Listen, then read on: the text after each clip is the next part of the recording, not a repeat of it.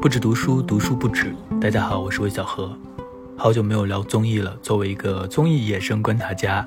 呃，我发现今年的综艺节目好像整体都有点低迷啊。到现在的话，已经五月份了，都没有看到什么特别出彩的综艺节目，大部分都是一些综艺的续集。前段时间看了几期《初入职场的我们》，法医季。本来听着法医好像还挺有意思的，但是看了几集之后就弃了。嗯，因为它没有去年的 offer 那么有现场感，也没有那么有真实感，是一个真空式的职场，就有点没劲。最近在看的综艺主要就是《大侦探》和《新游记》。呃，《大侦探》这一季其实是换了团队，也没有了撒贝宁，所以它整个一季好像很多人觉得很不堪。虽然没有那么不堪吧，但也确实不怎么出彩。那《新游记》是我比较期待的，但看了三期之后，感觉好像也有点难说。今天这期节目就来聊一聊《新游记》，不知道大家没有看？看了的话，可以在评论区吼一嗓子。说到《新游记》，首先要提到严敏导演，我也是他的粉丝。嗯，很奇怪，一般我们都不会因为一个导演而去看某个综艺，我们只会因为一个导演而去看某个电影。嗯，但是确实，严敏凭借他的几个节目让观众记住了他，记住了他这个综艺的创造者。另外一个，我觉得在市面上仍然有号召力的这样的综艺的创造者的话，可能就是马东。那马东的团队和严敏的团队，我觉得可能是国内目前来说，呃，可以算是非常好的制作综艺的团队。那当然，芒果台有一些，但是就好像还没有那么鲜明的个人特点。我看严敏的第一个节目就是《极限挑战》，那是一个游戏类的节目，但是在那个节目当中，严敏呈现了很多游戏之外的东西。如果你看过的话，你就会知道我说的是什么。他加入了很多选择，选择在他的所有的节目当中都非常重要。他经常会用一些选择来呈现某个人他的价值观，然后通过游戏来呈现某种命运感。这是他的节目与众不同的地方，在这个《极限挑战》的后面两季，我说的是第一季、第二季和第三季，特别是第三季的时候，他加入了很多对历史、社会的反思，有好几集，我觉得真的是非常不错，拓展了一个真人秀的那种深度。那后来不知道什么原因，我也不太清楚，就是这个节目就没有继续做了，严敏不做了，但是这个节目还是继续了好几季的。但后面的话，我稍微看了几眼，就会发现它已经完全沦落为一个非常普通的游戏节目了，就跑啊跑啊跑，没有任何的别的东西，就非常的肤浅，非常无聊。所以也可以看到，其实一个灵魂人物对于一个节目来说，它的主导性还是非常强的。后来再看到严敏的节目，就是《说唱新时代》，然后是《戏剧新生活》这两档节目的接连的成功，也可以说明严敏他是有自己的方法论和风格的。这里有一个词很奇怪，风格就是我们会讨论一个电影导演的风格，一个小说家的风格，但是我们会讨论一个综艺节目的导演的风格吗？我们很少会这么说。如果我们这么说的话，就其实它是一种创作了。严敏确实是以一个创作者的心态来做这些节目的，所以你会看到它的与众不同的地方。具体来说，这个说唱新时代还有戏剧新生活，都是结合了极限挑战当中的一种生存游戏，一种博弈游戏。然后加上一个精彩的表演，呃，说唱啊，或者是戏剧，形成了一个独特的严式风格。当然，这样的风格也不是完全就成功了的。它还有一档节目叫做德云逗笑社，就是德云社的一些相声演员，他们来做一个类似的节目。它的结构和说唱和戏剧是一样的，都是前面是游戏，然后最后是一个表演。像说唱新时代，前面是他们的生存的真人秀的一个环节，后面呢就是他们的舞台表演。那在这个德云逗笑社前面就是简化版的极限挑战，然后到最后的话就是所有的相声演员他们要表演相声。但是在这个德云逗笑社就好像没有做的特别好，游戏和表演之间是有一点割裂的。另外，我觉得。德云社的这些演员，他们有一套自己的说话的方式和互动的方式，他们又很熟，放在一起反而没有化学反应，所以它更像是一个团综，可能粉丝会比较喜欢看，但是对于一个普通观众来说，它没有特别好看。那本来呢，今年我是翘首以盼这个《说唱新时代》或者是《戏剧新生活》的第二季，但是没有想到先上的是一个全新的节目，叫做《新游记》。这个节目其实前期没有多少宣传，是临近上线了才突然有了一点声音。然后我是第一期就开始看了，看之前发现很多人骂这个节目，因为它叫《新游记》嘛。然后韩国有个节目叫做《西游记》，很多人会觉得这个节目是抄袭那个节目。其实我没有太看过那个韩国的节目，但是看了几集下来，你会发现这还是一个非常严敏的节目，应该抄袭的部分就会不攻自破了。但是这三集看下来，这个节目确实也不能算作成功。那简单介绍一下这个节目，它的形式呢就有点像《极限挑战》，但是也非常不同。它是想拍一个真实世界的生存挑战。整个节目它不像以前的节目，每一集就是一个故事，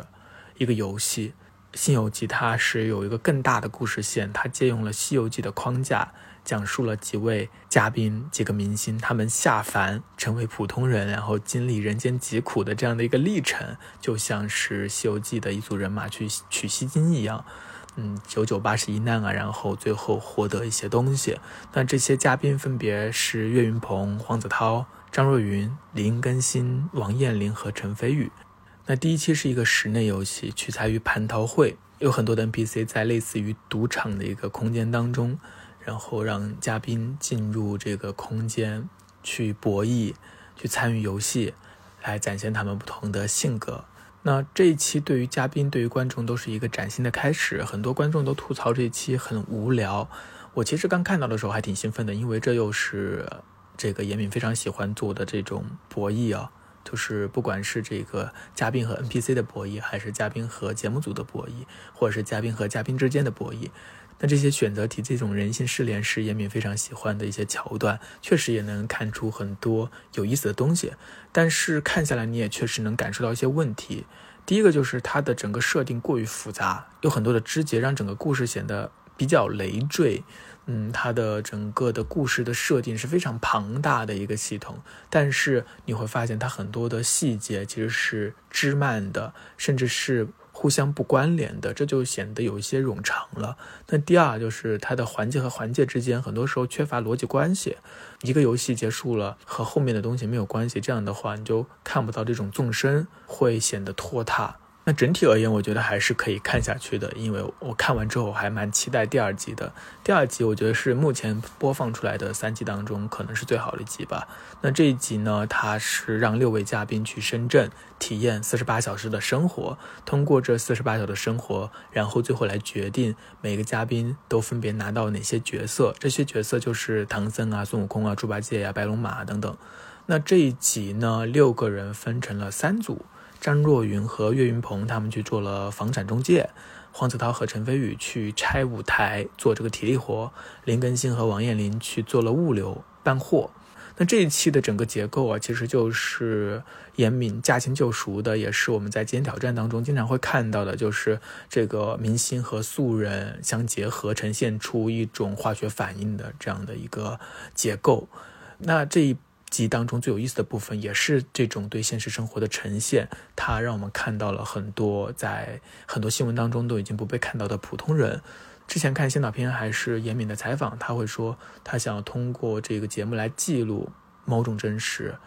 其实前面第一期的很多的问题也可以反映出来，之后他们会遇到很多很严格的真实的那种困难，但是。由于这个四十八小时的限制，他们只有两天的时间。其实明星并没有办法真正的去沉浸的体验一份工作，他们的这种体验还是非常的浮皮潦草的。他们其实可能也没有完全真心的投入，他们不用去真的挑战困难，因为困难并不真的存在。他们知道，节目组知道，观众也知道，所以他们遇到困难的时候就可以放弃，再放弃，放弃过这一天就可以重回仙界了。这个我觉得可能是这个节目目前来说最根本的矛盾。嗯，极限挑战没有这个矛盾，为什么？因为极限挑战虽然也有很多这种职业体验，我还记得有黄渤去送快递呀等等，他们在夜里做了很多的事情，在城市当中和很多人相处。但是在极限挑战当中，那些嘉宾明星他们的这种职业体验啊。他们和普通人的沟通啊，其实是融合在游戏当中的。就是他们除了体验这种职业生活之外，还有自己的任务。因为有了这个任务的这一个结构，就使得他的体验，他的这种临时的体验是一种细节，是一种肉，而不是骨架。所以呢，他的这种体验也有了正当性。观众看了也会知道，他是在体验的，然后他还有自己的任务，他在游戏。所以有了这样的一个认识的话，观众看到这里也不会感到虚浮，因为我们知道嘉宾他在做什么。但是在《新游记》当中，体验职业就是目的，他没有互相之间的很大的博弈游戏，所以。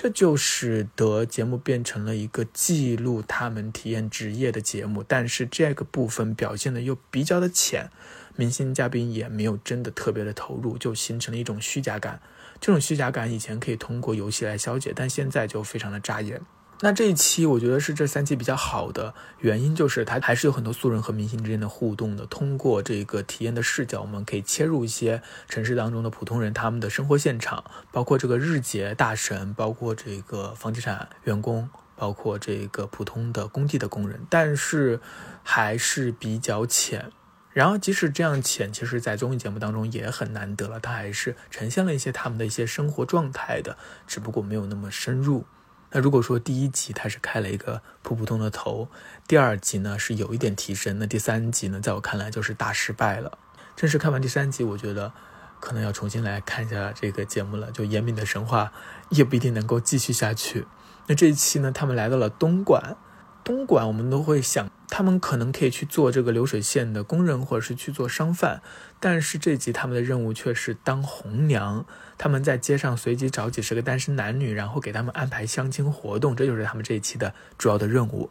这个任务的设计从一开始就让这一期变得非常的奇怪了。这期分为上下两期啊，总共两个小时，真正的内容就三个部分。第一部分就是他们在街上找到单身男女。然后和他们约定下午去参加一个游戏，然后第二部分呢就是他们在公园里面玩捉迷藏的游戏，第三个部分呢就是让。单身男女约会，然后顺便接受严导的拷问，可以说这每一部分都不太行。第一部分呢，在街上找人，这个很多时候在一些综艺节目当中就是一个前菜，在这期节目当中也是这样的，因为没有太多的信息量，就是遇见很多很多的人，有点像过场一样的一个节奏。那第二部分是公园捉迷藏，可能是一个游戏感比较强的环节，但是这个环节设计的也比较奇怪。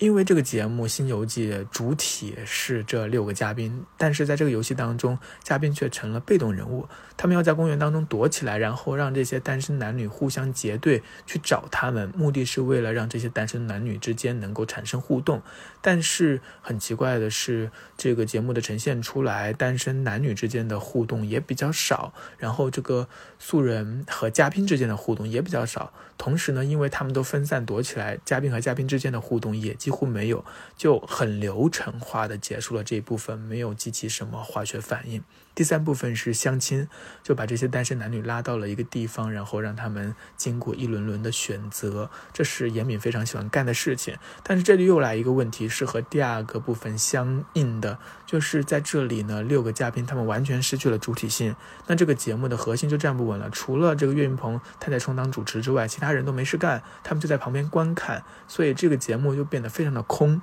那这一部分呢，嘉宾和素人之间呢，也不是互相带出、互相照应，然后能够互相衬托的，而是互相隔离的，好像只是在记录这些单身男女他们的一个婚恋观等等等等。所以，所有人都好像在走一个过场，没有拧成一股绳，然后就匆匆结束了。这是第三集，几乎什么都没有，然后就结束了，非常的可惜。不知道后面他还会有怎样的一个设计，但如果不能够让。呃，这些嘉宾深入的体验到真实的生活，让他想呈现的这种素人的生活和嘉宾有一些化学反应的话，那这个节目可能后期也不可能有太大的水花了。那主要而言呢，总结一下，我觉得这节目目前的一些问题，第一个就是它的整个的概念非常的宏大。嗯，它有这个西游人物，然后它也融合了很多这个西游当中的一些典故，这是好的部分。但是有一些时候，它光有概念，然后没有落到细节，这就使得整个东西有一些空了。那第二个呢，就是素人和嘉宾之间的互动没有很好的融合起来，使得他们之间有些割裂。各干各的事，最后就匆匆结束，也没有体现出每个嘉宾他的特点。呃，我们看这个戏剧新生活，或者是看这个说唱新时代的时候，我们会非常喜欢这每一个人，因为节目呈现出来他们每一个人的特点。但是在《新游记》当中，几个嘉宾他们的身上的特点的呈现还是比较少的，因为他们做的事还不够多，他们面临的选择也还不够多。刚刚提到的这个过于概念化，就使得很多时候前后的逻辑都没有接上。比如说前面一二期就是他们要抢角色，谁是悟空啊，谁是唐僧啊等等，看起来很重要。但是到了第三集，他们真的走出来到了东莞之后，却发现这个人物、这个角色对于整个游戏啊，对于他们参加这个节目。没有什么重要性，就前面搞了那么多的时间，那么多的重头戏来抢角色，好像似乎也没有什么意义，这就变得有些割裂了。他虽然有了一个很大的、很大的故事，但是却并没有把它讲好。嗯，可能这一次野心太大，有点力有不逮了。那之前我其实写过关于严敏的戏剧新生活呀，还有这个说唱新时代的节目，我提到一点，就是这些节目好看的原因之一啊，就是。我们看到了活生生的人，可爱的人。然后另外一点呢，就是这个严敏特别会选人，但是这一次好像并没有。不得不说，这一次的六个嘉宾的选人并没有特别出彩。应该这里不会有什么粉丝来控评吧？那我就直接说一下我的观感好了。整个这一批人的年龄层好像都比较相似，没有年龄特别大的这种主心骨。虽然小岳岳可能年龄比较大，但是。他在这个节目当中并没有起到一个所谓的大哥的作用，然后他好像有点特别刻意的想要去追求一些综艺感，使得反而有一种反面效果。那最小的像陈飞宇，他几乎就是一个透明人，没有太多的个性，或者说他没有呈现太多的个性。王彦霖和林更新还比较靠谱，但是就是没有特别的出彩。感觉目前来说，节目当中最出彩的还是张若昀和黄子韬。张若昀的感觉就是他特别的投入，他真的在进入这个角色，进入这个游戏，他真的在做这些事情。那黄子韬呢，他就是他这个性格就是非常的咋呼，所以呢，很容易做一些不同的事情，做出一些意外，所以他也是让人印象最深刻的。但是这一个团队目前来说还是没有形成一个所谓的核心，没有形成一股神的感觉。哎呀，说起来还是第三集让我有点失望，就是第三集他没有去让。这些嘉宾之间进行互动，他没有机会让他们产生羁绊，没有机会让他们产生不管是对抗啊，还是互相帮助都没有，所以他们之间还是一盘散沙的感觉。那还有一个比较可怕的地方，就是在第三期开始有一个逃脱房车的部分，让人以为是密室大逃脱了，好像搞得非常的严肃，非常的严酷。但是这个环节很长一段时间的一个环节，竟然只是为了一个广告植入，就是这样的一个桥段设计，其实是会很消耗观众的好感的。广告植入当然可以植入，但是你用一个很正式的这样的一个桥段，然后最后给人一个非常轻忽的一个结束，就很消耗观众的好感。嗯，本来只是说想来聊聊这个节目的观感的，没有想到变成了大吐槽。但我其实还是非常喜欢严敏导演的节目的，他的每期每一个节目我基本都看了。那我也希望后面的节目能够越来越好。那如果不行的话，就期待《说唱新时代》和《戏剧新生活》的第二季，好吧？那么吐槽结束哦。那相关综艺的话，希望今年还会有《乐队的夏天》。对了，这个克拉克森的农场为什么没有更新？还有什么综艺大家还在期待的？也可以在评论区留言，或者说你最近看的什么好看的综艺，也可以在评论区留言告诉我。作为综艺小达人，也一定会去看的。好，那这一期呢没有聊书，聊了一个综艺。那以后呢，可能也会聊一些七七八八的一些东西，因为我本来就喜欢看综艺。我希望这个节目它不止读书嘛，它不仅仅是比较严肃的精神生活，还有比较放松的一部分的精神生活。那即使是在这一部分，你还是能看到一些有趣的东西，一些审美的，或者是有些有意义的好玩的这些东西。我觉得都是生活当中应该汲取的一些养料。那如果你喜欢我的节目的话，请记得一定要订阅，这样的话方便你以后的收听。那也非常欢迎大家多多点赞啊，然后互动，这对我来说都很有帮助。我们话不多说，下期再见。